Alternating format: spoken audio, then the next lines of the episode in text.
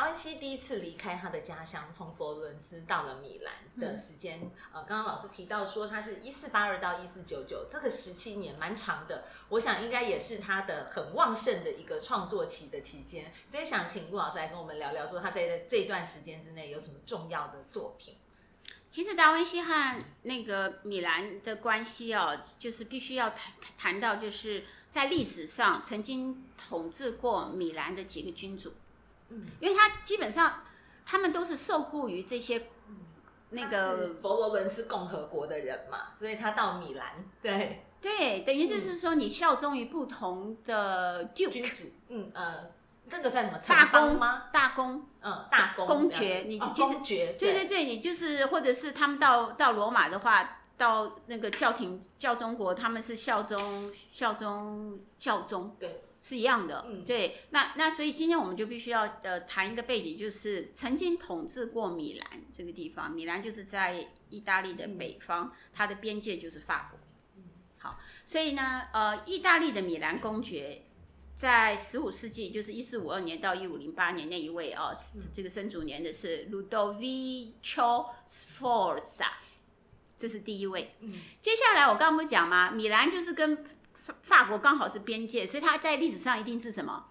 呃，就是一定征战不断，对。对啊，一定是常常在打仗，就希望那个对看谁赢就谁谁当家。对对对，所以第二位统治这个就是法国的瓦卢瓦王朝，法国的瓦卢瓦王朝是法国就是变成是法国，对对对，就是 一七八九年法国大革命之前的五个朝代里面的第四个朝代叫瓦卢瓦，是瓦卢瓦王朝的路易十二，嗯，然后他的生卒年是一四六二到一五一五。那第三位呢，还是法国人，哦。哦。第三位就是我讲的是跟达文西有关的，嗯嗯嗯、对对，中间一定还会有。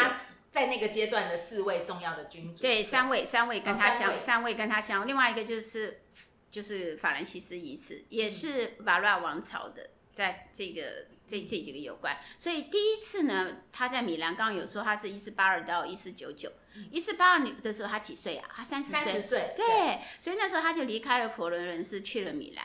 他总共在那里待了十七年，那这十七年间他受雇于谁？就是我刚刚讲的米兰公爵，嗯，Sforza，是 Sforza。所以在 Sforza 的时代，他就创作。所以我们这边可以先介绍，我想介绍两个作品，嗯，好不好？好。第一个就是《岩间圣母》。哦，我们这次展览很多主视觉都有把这幅像画出来，非常安详，圣母非常安详的一幅画。对，嗯。在一四八三年，也就是他到了米兰隔年，他就受委托为米兰建于四世纪的圣方济大教堂。嗯，那他创作呢，就包括了他中央哦，你知道是在教堂里面的祭坛画，它包括中央的岩间圣母的画板油画，还有左右两幅学徒是由他学徒所画的，一个是弹奏弦琴的。嗯就是两个都是在弹奏乐器的、嗯、的大天使，天使，对对，很高很大，就两个立的，是整个全身像。正中央就是岩间圣。对对，所以所以它其实是是是这个四世纪套的。Yes yes，就是以前那个时候是很流行三个板，三个是中间然后两边。对对对，这个是对对对，是在文艺复兴的时候非常流行，甚至在呃甚至在呃那个呃歌德式的时候也看也有很多的这种这种圣画都是画在木板上，就是这样子。所以那。这个这个画刚刚已经讲它中间，那我们现在就来 focus 在这个人间圣母的内容。它这个画的里面是，它其实是描述耶稣出生以后，为了躲避罗马帝国境内自治国西律西律的犹太王，也就是希律王。希律王的生卒年呢是西元前七十四年到西元前四年。他呢下令要屠杀统治区两岁以下的幼儿，因此呢圣家庭就在大天使的指引之下。在天还没有拂晓之前，就从巴勒斯坦逃往了埃及。所以洞穴中的金字塔的构图的人物，中央就会有圣母玛利亚，嗯、左方有耶稣的表哥是呃那个圣施洗约翰，嗯、那右前方就是小耶稣和大天使乌列了。嗯、所以为什么为什么这个希律王要下令把两岁以下的幼儿杀掉？因为在新约圣经里面的马太福音，马太福音就讲的就是耶稣的诞生。嗯那耶稣的诞生之后，不是有那个呃东方三圣就跑来吗？然后来朝，所以然后当时的希律王呢是统领的，所以他还把这个三个三圣找来说，哎，你们你你们如果去见到了耶稣，呃，接那个小孩啊，呃，你们要告诉我在哪里。可是大天使这时候就出现，就叫他们不要再回去见了这个见到了耶稣，小耶稣就不要再回去希律王，他们就就回到了东方。那希律王知道以后就非常非常的生气啊，对，那他就是就下令啊，他觉得首先他被被背叛，而且他又知道真的有一个小耶稣在，真的有诞生，对对对，所以他就非常生气，然后他就就下了这道指令，就是要把境内所有的两岁以下的孩子把他们。给，所以他跟他的表哥其实同时也都是在做这个，就是可是可是，在新约圣经里面所讲到没有表哥的出现，其实就是他刚刚跟他爸爸爸爸妈妈玛利亚跟就是刚刚在一起嘛，那所以这个是等于是创作，对，而且这个在一起也不是真的在一起，就是圣灵指点嘛，就是怀了怀了耶稣基督，所以这个这个这一段呢，其实是出现在新约圣经的马太福音里面的一段。那很那很多人可能会说，哦，好残忍啊，这么多的 baby 全部被杀掉，两岁以下，对不对？呀，那。可是后来就是从从就是我们就想训训训道，嗯，后来是是用训道的这样子的，对，用这些是你为了保护这这这些婴儿，就是在在在宗教里面，天主教这个罗马传统天主教，其实他们这些孩子这些婴儿其实是一种训道，嗯。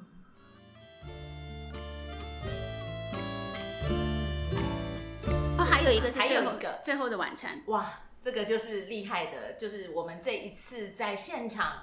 特别用那个投影打出了一个九米的大小，可是我知道事实不是这个大小啦，事实好像是四六零乘八八零的大小。你看我背起来了，好，来听老师跟我们聊聊这个最后的晚餐。因为达文西其实像我们现在看得到，他在这个壁画上画在墙壁上的创作，其实真的不多，留下来的不多。但最后的晚餐是一个经典，这也请老师帮我们来说明一下，聊一聊那个时候的背景。他这他这这个这湿壁画哈，就是 fresco，是描绘在耶稣赴死之前，在他的门门徒 John Mark 的家的楼房里面，和十二个门徒共进晚餐的场景。嗯，那达文西的灵感是来自于约翰记述背叛的部分。嗯，所以他等于是一样是取那个圣经里面的。某一段，一个章节，对，就像刚刚我讲的那个马太福音的，对对对，岩岩洞中的这个岩洞圣母哦。那所以呢，这张画它用什么方式来呈现？就是耶稣是坐在长形桌的正中央，左右两边各有两组人，每组是三位使徒。耶稣就宣布说：“我实实在在的告诉你们，你们中间有一个人要出卖我。”那这个时候呢，这个弟子们就面面相觑，不知道是谁。所以，当我们看到一个静态的湿壁画的时候，你会发现耶稣坐在那儿，可是旁边是一组一组人，嗯、然后这一组人一组人的 expression 表情，是不是？其实你是知道他们其实是有一种互相各有一种呼应感。对对对，嗯。然后呃，它的色彩的部分，达文西他采用了中世纪时期的湿壁画的颜料，他没有采用。他没有采用，他没有采用，因为因为中世纪有它特有的这个湿壁画的颜料，它是用自己研发的油彩和淡彩的混合颜料来完成。这个颜料因为混合了有机物质的鸡蛋和牛奶，然后又涂得很薄，所以其实根据艺这个艺术史的研究，它画上去三年之后，薄薄的外墙就已经开始，差不多在一四九八年的时候就有因为湿气啊。就开始剥落三，三年就开始剥落，所以它其实是从完成后三年湿气的影响，嗯，它就不断的一直有在修复。哦，他自己本人就一直在修复，不见是他本人呐，啊，哦就是，他创作完以后他就离开啊，嗯，但是就哦，等于是这个恩宠圣母恩宠堂恩宠圣母堂就一直在修复这幅作品。对对，嗯，那最后的晚餐，它这个其实是一个食堂。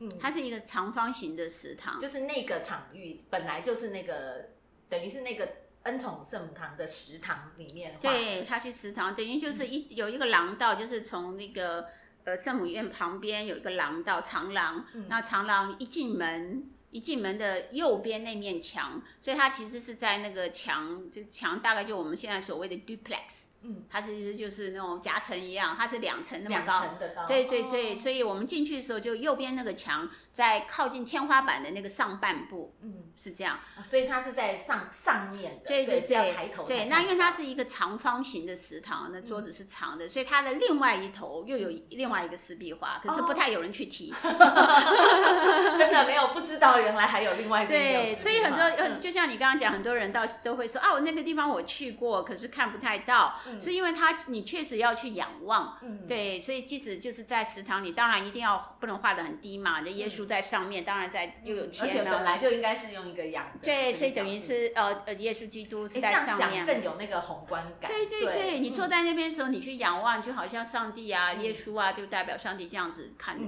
眷顾着你啊，这样子的哦。然后呃，那所以这个食堂哦，这个食堂在一九四三年八月十五号的时候，也就是它这个整个礼拜堂都遭到。呃，英美盟军的轰炸，所以那个时候他们为了要对第二次世界大战，他们为了要保护，所以那时候已经有意识到可能会轰炸，所以当时是以沙袋啊，一包一包的沙袋就贴着墙，从墙就墙角啊。一直堆堆堆，整个把那面墙，你知道我刚刚讲 duplex 两层的，差不多两连连那个壁画也整个都，它就是用沙包整个靠着墙这样从从地板一直堆到天花板，哇，是这样子，所以所以这个这样子的保护的情况之下呢，就是炸弹确实是轰下来了，其他的墙都倒了。哦。他你你去看他的，他们有拍照，就是黑白的那种。有没有看到一些照片？对对对对。那为什么那面那面墙还竖立在那边呢？那那就是因为他们用沙包把它给固定，所以当这个震动的时候，那个墙没有倒。所以除除了说是有这样子的保护，我个人觉得就是就是 God bless 啊，对啊，神迹啊，所以这就是神机啊，对不对？就是就是达文西的作品没有毁于战火，确实是一个神机，对。所以这次我们对对对，所以我们这次能够看到。透过透过这个新媒体的这种投影技术啊，可以看到一些一些这种很 detail 的，或他所当时所用的色彩，或者经过修补以后的一些痕迹啊，呃，确实是现代的科技，确实是可以给我们另外一种。因为其实透过老师的解释，大家才知道，因为大家都在想说，哎，达文西很多画留下来，那个其实笔触线条都很明显，为什么最后的晚餐是这么斑驳的？对，它是湿壁画，它是湿壁画。所以事实上，其实它因为当然还有它运用的。颜料的一个问题在，嗯、所以说大家有的时候会觉得啊，也是很感叹，就是说，哎，不知道它的原貌会多厉害。对，我们现在是只能看到一个是这样子的样貌，但已经是五百年来受到很多人 尽力的努力的去保护它，才能还有现在的。对啊，尤其在战争的时候还能够把它保存下来，确实是要真的是感感谢感谢上帝。听说这个作品感谢天主，还有一个小小的可惜之处，就是那个他们开了一个门。对，把那个 耶稣的脚的那一端好像被截掉了，嗯、这个也是听说是比较可惜的一个状况。对对，对，不过我们这一次在我们达文西展这边呢，因为大家呃也都有用红外线去。就现在就很有趣，因为现在有这样的一个可技术，所以非常多的名画的都会去用红外线去把它的原本的草图这边来做一个还原。所以我们这次在现场呢，其实最后的晚餐的每一个角色的这个还原，我们在现场也有呈现。那这个也蛮好的，辅助大家来去比对一下。其实很多草图跟最后画出来的呈现也差蛮远的，对，表示说，哎，其实艺术家在创作的那个过程之中，他可能一再的不断的去调整的那个优化，我觉得这个都是蛮有。有趣的，我会欢迎大家到现场看哦。好，那这个是等于算是呃第一个第一次的米兰的时期的作品。那他后来又再回到了一次米兰嘛？那应该就是照刚刚陆老师讲的，就会是法国国王的时代了，是不是？对，对，就会是那两位法国君主的那个时代了。透过一个战战争就换人做主了，对。嗯哼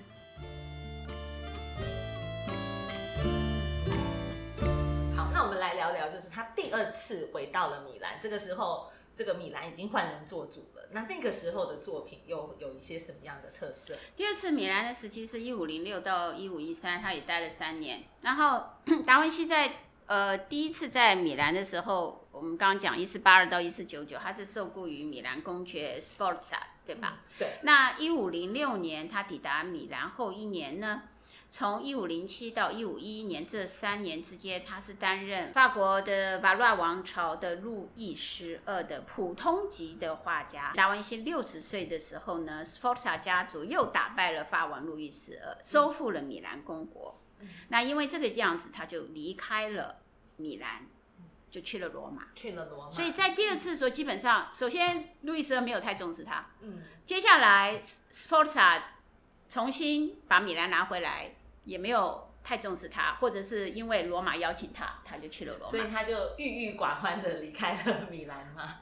有、呃，我那他应该是充满期待的去了罗马。哦，应该是说对于罗马的这样的一个新的，因为他就完全是雇主嘛。今天他回来，他有没有在在雇佣你啊，或什么的？这个他没有被雇佣，那现在有更好的机会去，大家为什么不去罗马呢？罗马是教皇国，哎。是教宗哎，所以如果说我们创作的都是这样子的一个圣经故事来讲的话，我当然是要往这个罗马去发展。而且同样是从佛罗伦斯出来的三杰，米开朗基罗、拉斐尔也都去了教中国啊，哦，所以他当然也要赶快。对呀，啊，怎么能不去这样？对对对，刚刚就就像你说，怎么样都要进京城吗？那个米开朗基罗在画那个。大教堂的时候，那幅画的时候就已经受到罗马的邀请了。刚刚有提到哦，那礼拜堂，对，西斯丁礼拜堂就已经受到罗马的邀请，所以达文西当然也是要赶快前进罗马这样。拉斐尔也是啊，嗯，嗯拉斐尔画那个签那个那个签字宫的时候，签字厅的时候也是啊，嗯、他画那个柏拉图学院一样啊。了解，对，所以他一五一四年就到了罗马，对，嗯、待了两年。那当时谁是教宗呢？我就说嘛，最后一定要进京城嘛，对不对？嗯、或者是要进到教 这个罗马天主教天主教的这个核心啊，进到核心了。对对对对对，其他都是公国嘛，对吧？对对对，OK，好，那教宗当时是谁呢？是 Leo Leo 十四，生卒年是一七一四七五到一五二一。嗯哼，那他他是什么背景？他就是美第奇家族的四个教宗的其中一位，所以他的这个教宗的名字是 Leo 哈，可是他在家族的名字是 Jean de Medici，他是他的胞弟，那是对教宗是他，那当时为什么会把刘达文西请去呢？就是教宗的胞弟叫做 Giuliano de Medici，他邀请达文西去罗马。然后呢，Giuliano 是达文西在佛罗伦斯的时候，他的第一位恩人 Lorenzo 的儿子，所以你就罗伦佐对。对了，罗伦佐家族对。对，所以你就可以知道达文西他在佛罗伦斯的时候，他其实是跟美第奇家族，你看从爸爸到儿子到到这个一一路帮他们服务的这样的对，然后他们也珍惜也惜才，他们知道他真的是，所以他们就是有机会，他们就希望能够让他们继续为这个达文西继续。最后这三杰通通请到罗马去了，嗯，对不对？嗯、所以这个是他在在罗马的时期。嗯、那那罗马之后他就去了法国。哦，那你有没有很好奇？有，非常好奇，为什么最后的人生最后三年在法国？这也是为什么很多人很多人都觉得很奇怪，就是说，哎，达文西有很多重要的作品哦，都放在罗浮宫里面。对，然后尤其是像蒙娜丽莎，最后他人生的三部嘛，然后而且他最后是过世在法国。很多人都说去法国都，人家都会讲达文西以前住过这边，有一些点，对，我很好奇耶，为什么最后他选择了离开了意大利？对，因为我们刚刚讲的就是，呃呃，从佛罗伦斯发迹的这个文艺复兴三杰，最后他们通通都在罗马。在教廷，当时就在梵蒂冈，就在梵蒂冈。那为什么呃，最后达文西在梵蒂冈并没有留下什么？大家所耳熟能详，像我们刚刚讲米开朗基罗或者是是拉斐尔，那就是怀才不遇。哦，所以还是他们比较当红，就是那个时候。对对，像拉斐尔啊，或者是米开朗基罗，就是非常受到教宗，然后给他非常重要的作品。那当时呃，达文西年事已高。啊，对，他已经六十六十出头。对对对，所以他并没有，嗯、并没有这个这这这种真的就是怀才不遇了，而且就在他他都是他们两个的前辈啊，而且对吧？呃，像他们两个那时候都是三十多岁那种正当那个就是当红时期。对对对，尤其拉斐尔更年轻啊，嗯、拉斐尔更年轻。对，所以那这个时候就是，哎、嗯，这个时候就法国的国王邀请他，嗯、这个就是一个一个时机，一个、嗯、一个转捩点。好，所以我们现在就来谈谈他在法国的时期，是一五一六到一五一九，人生最后三年。对，一五一五年到一五二五年之间呢，米兰受到法国瓦拉王朝的国王法兰伊斯一世的统治。好，在一五一六年的时候，法兰伊斯一世就邀请达文西到法国。当时他去法国的时候，他不是一个人，他答应了以后呢，他的徒弟们，包括 Francisco Medici 啊，还有萨拉。萨拉伊啊，这两个都是一直跟着他，从小就这样子在他的工作室，对，companion 从 companion 开始的哈，Garçon 你记得吗？对，学学徒的，对，这样一、嗯、一直这样随行，嗯、所以达这边这就必须讲说他跟他的学徒的关系哦，达文西的学徒哦，就是嗯呃，Gian Giacomo Cappellotti 他是一四九零年六岁的时候就进了达文西的工作室，六岁，对，十五岁就变成他的贴身学徒，而且他长得很好看，我们就称他为美男子。对啊、美男子，大家都说是美男子。对，美男子徒弟，而且他也常常就是变成模特儿啊，达文西把他画起来。听说达文西本身是蛮重视这个颜值的，对，确实啊，看都喜欢美好的嘛。嗯、那他其实这个这个门徒是就是像等于像杨子一样，所以他就有一个小小绰号叫做傻拉伊，萨拉伊的意思什么指？就是小恶魔，比如意思就是他小时候就很调皮捣蛋这样子，顽童那个。对对对对对。那第二个呢？第二个就是刚刚讲 Giovanni Francesco Medici，他是一五零八年的时候，在十五岁的时候进入当时达文西在米兰的工作室。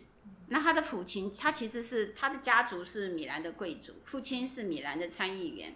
甚至呢，他父亲还在路易十，就是刚刚讲法国的国王路易十二曾经占领过米兰，他还他爸爸还在这个路易法王路易十二的军中做过军官，所以是很高贵的。对，所以达文西那个时候他就是带了这两个，还有其他的从那个随行啊，他们去的时候他就就就他就有记录哦，就他去每个地方他们都跟，他就说我会在九月二十四号，我会带了他们两个一同离开米兰去罗马。好，然后一五一六年，达文西受法法兰西斯一世邀请的时候，他又带着他们啊，还有包括仆人呐，哦，就一起去。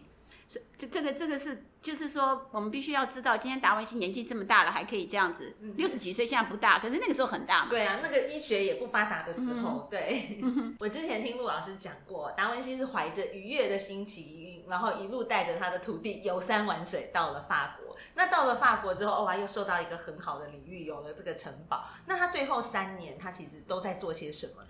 哦，比方一五一七年啊，就有记录啊，说他为国王画了一头狮子啊。然后一五一八年就说，哦，太子的这个洗礼的仪宴，那个宴那个那个仪式啊，是由他来帮忙规划的，啊，就是要帮国王规划 party，嗯，好，然后仪式创作，对，仪式啊，party 啊，嗯、然后那个国王想要有城市，他的 urbanism 就是他的这个王国的城市规划啊，嗯、然后会帮他去设计新的城堡啊，或者是。美化那个罗瓦河河的运河啊，等等等，这些都是，所以它里面它是全才嘛，对不对？对，各式的设计等于都是在那个时候帮法国的这个皇室在做。对，那然后达文西他他因为只待了三年，六十七岁的一五一九年，他就呃在 Ambroise 公证人的面前，他就在他过世之前就先写好了他的遗嘱。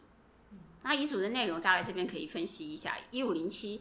年他从叔叔，刚刚不讲他父亲没有给他遗、嗯、没有遗产，可是他的叔叔就是，对呃，一五零七年的时候，他就把他自己的葡萄园给了他的给了达芬奇。那达芬奇在他遗嘱里面说，我这个葡萄园就送给我的这个徒弟萨拉伊，还有我的仆人，嗯、好，我的仆人巴斯蒂达。嗯、然后呢，他另外一个叔叔，Francesco，就是小时候跟他。他十五岁的，哎，对对对，他就从他那里继承了土地。那这个土地呢，嗯，就就给了他同父异母的兄弟。哦，就是那个 Antonio，Antonio，妈妈那边的五个。对对对对对，妈妈那边的五个，让他心情很快乐。对对，温暖啊，对。然后还有包括你知道那时候有好的那种皮草啊，他也给了他的仆人啊，啊，然后那他其实很慷慨。对，然后因为他有很多的书，有很多的仪器，有很多的笔记，有图画、绘画这些，他也都给了他的 Francisco，给他另外一个徒弟 Medici。好，然后他还有说，我葬礼的时候，我希望有六十个提着蜡烛的乞丐跟着我的棺木。哦，这是他遗嘱里面写的。好，然后呢，呃，然后他最后葬在哪里？他葬在 Amboise 的城堡的 Saint Florentin 的教堂礼拜堂。那后来因为法国大革命嘛，所以当时葬在那个地方的，就就被就这个遗他的遗骸啊就散掉了。所以一八六三年的时候，有一个文有一个文学家哈，他就研究发现说，可能呃达文西的骨骸哦，在一八七四年的时候，他他就不是应该这样讲，就是不是这。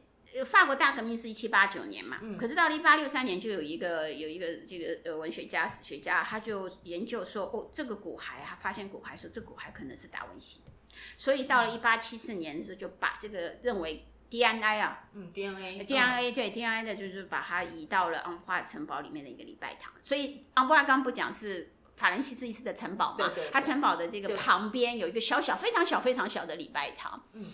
所以在达文西跟这个达文西的忌日的时候，法国总统现任总统马克龙跟意大利的总理还特别跑到那个小礼拜堂去献花。这现现在的现任对，就是前前前前几年嘛，嗯、四五年前是哪一年？嗯、对对对，就就真的是啊，他们两个人还跑去那个那个小礼拜堂献献花。达文西是四月生日的，对对对对。那那所以达文，我们这边就可以从一个我所读到的文献资料去了解法兰西斯仪式是如何珍惜这个这个这个达文西？在在小皇宫啊，就是巴黎的那个小皇宫，呃，有一张一八一八年的一一一个画哦、呃，那这个是新古典的画家多米尼克安格尔啊所画的。那他这个画的就是传说中达文西在一五一九年是死在法兰西斯一世的怀里。可是后来呢，这个这个说法其实是被推翻了。为什么？因为有一个编年史家，他估算了一下，他还查了很多的那种日志啊，嗯、就国国国王国王的那个对，你们哪天什么做了什么？对，他说，嗯，达文西往生的时候啊，法王他其实不在。不在卢瓦河河那边，他在巴黎北方的这个三峡曼昂内的城堡。那这个距离啊，就是从法巴黎北方跟巴黎南方的这个昂布瓦斯，这叫两天的行程。所以当时呢，皇后啊生下了亨利二世，所以国王在五月三号还公告了这个喜讯。而达文西往生的公告是由首相在五月三日签署的。对。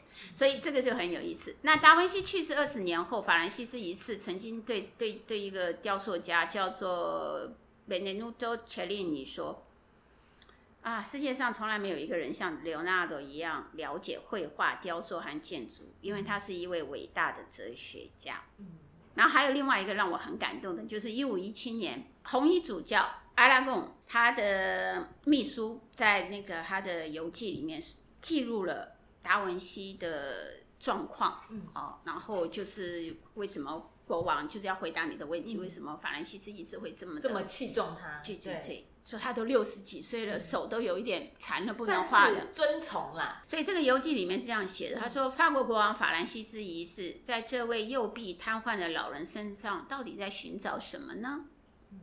他既不能画，也不能雕刻。好，他甚至搁置了他自己的科学和技术的研究。然而，国王就是喜爱与他交谈，每天跟他聊聊天，然后对宫廷中的有关的一些事情啊讨论讨论。对法兰西斯一世来讲，这就是他最大的满足。那他就是 the greatest satisfaction，这就是他的哲学。其实从他的人生上去学习他的所有的人生哲学，也就够满足。即使他已经不能创作了，对对，嗯。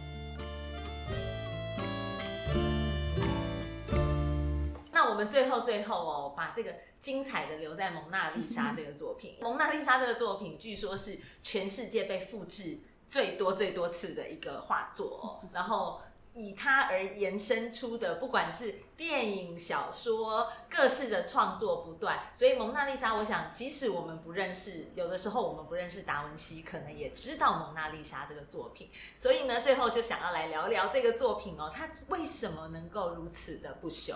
对，就刚刚，因为我们知道，呃，达文西被法兰西斯一世请到法国的时候是六十三岁，嗯，然后那个时候他学生带了三幅画，其中一幅就是《蒙娜丽莎》，那法文不叫《蒙娜丽莎》，法文叫《La Gioconda》。就是你可以想象，就是你你们可以想象，就是他带着这三幅画，其中有一幅是蒙娜丽莎，然后他从意大利去法国，他要经过阿尔卑斯山，然后走手停行的时候，他停下来的时候就会画一些阿尔卑斯山的速写。嗯，所以他不是不是像我们现在高铁啊，噗就到一个地方，都没有办法好好的看景色。对，对所以他他这样慢慢走，也留给我们看到很多更多的他的这种速写作品。对对对对对。嗯、那法兰西斯一世国王是如何收？得到这幅作品，那这个国王啊，其实他们把他称为文学与艺术之父，所以根据推断，应该是在一五一八年达文西往生之前的一年，从达文西那边购藏。然后之后购藏了以后呢，就挂在国王在法国巴黎差不多南方五十七公里的枫丹白露宫，也是文艺复兴的建筑。嗯嗯、这个宫呢，从十二世纪开始就是法国国王打猎的行宫。那国王在一五四七年驾崩以后呢，他就成为了国家的财产。后来呢，就挂在不同的宫中。包括枫丹白露啊、罗浮啊，还有罗浮，只只要是皇宫都曾经有，甚至凡尔赛宫啊，嗯、就是不同的国王，因为它是国有的嘛，嗯、就是他，所以他是。所以这五百年来，他就在法国的各个皇宫之中，宫殿之中。对对对，嗯、因为他他他一直是从法兰西斯一世就是拥有以后，他就变成了王家资产。嗯，皇家资产。对，王家资产。嗯，那蒙娜，现在今天讲，你刚刚问我为什么叫蒙娜丽莎，那就要讲到她的家庭背景。嗯、Lisa，她是出生在佛罗伦斯，是她的名字。嗯，她的名字是源自于祖父其中的一个妻子的名字。哦，以前就很流行这种，就是第二代、第三代这样子的概念。嗯，在一四七六年的时候呢，他就成为了富有的丝绸商人。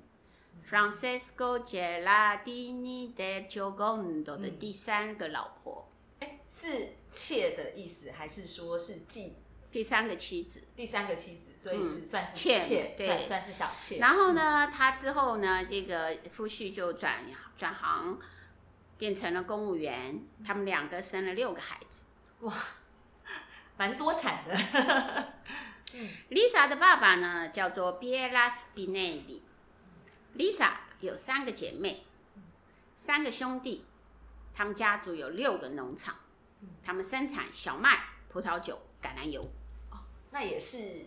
农农算是有拥有农庄啦，也算是蛮富有。有啊，对，对啊，对，都是很重要的一些。你知道意大利那个地方，北方，你知道做面包的小麦、葡萄酒、橄榄油，就是他们最近人民生所需品。对，有地又有农产，嗯，对对对。所以 Lisa 也算是蛮富有的家庭。对对对，那 Lisa 和 Francesco 的第二个女儿，在一四九九年就是就是生下来以后就走了。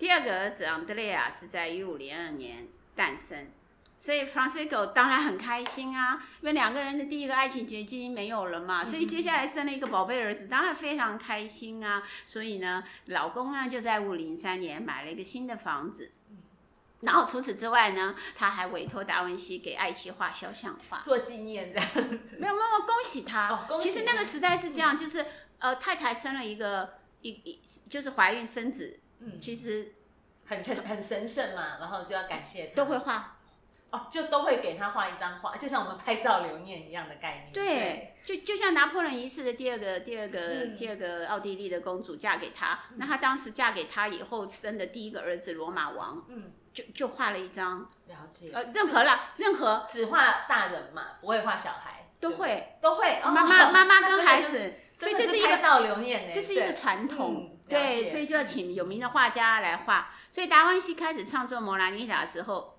同一个时候他就受到我刚刚跟你讲到的，就是他在第二次在佛罗伦斯的市政厅就开始委托画石壁画，大型的石壁画，就是那个为了昂格利亚里战役所画的。所以当时市政厅的酬劳比较高，而且根据合约，他一定要在一五零五年的二月完成。那这个就可以想象为什么蒙娜丽莎只是一个小小的一幅肖像画，为什么他没有画完？嗯，可是由此也可以知道，他不会说随便画一张肖像画交给你，嗯，他他他是这么样的一个认真，他的他他就他在养成教育就是要这样子，就是要负责任，然后一定要他自己觉得完美，他才会他才会交稿。对啊，包括那个严冬严冬圣母也是啊，花了二十五年嘛，对。不 对？对，那那刚刚不是有提到，伊德他是在一五零六年完成，伊德是他后来后来再慢慢的去那个待在身边，然后那个。一五零六年，达文西完成这个肖像画的这种说法是这个，比如说就是 Francisco 那时候没有付款，嗯，所以他就保留在身边，这是一说、哦、没付款，所以没交没交货，对对。然后从一五零三年，呃，在佛罗伦斯他受委托，所以从他受委托到我们刚刚讲说，哎，有一说是他一五零六年画完，然后现在又告诉你，可能是因为 Francisco 没有付那个那个蒙娜丽莎老公没付钱，所以他就留在身边没给他，嗯、一直到达文西一五一九年去世，这张画整整陪伴了他十六年。等于是在他的最后人生，真都是一直带在身边。对对对，那这个蒙娜丽莎，你知道看她的时候非常的庄严贤淑，确实也是啊。她、嗯、的出生，而且她又嫁给了一个、嗯、一个算是地位显赫的，在一个很喜悦的情况之下来接受这个委托画画。对，所以所以蒙娜蒙娜就是蒙娜，我听说是好像有点像 Madam 这样的意思，My My My Lady 这样吗？My Lady，对对对对，就是夫人。对，然后。这个，所以当我们看这个肖像画的时候，它是非常端庄娴淑，这是一定要的，因为它是一个，呃呃，是一个大家闺秀嘛，哈，然后嫁给了这个有有的这个有地位的人，对对，然后又又是要呃这个相夫教子啊，对对，所以这这样子的气质是一定本身就有这样气质跟背景，加上一定要这样画出来。所以呢，画中的 Lisa 还是侧坐在露台上面。背景呢是深远的山，这个风景画。他的左手扶着椅把，右手放在左手腕上。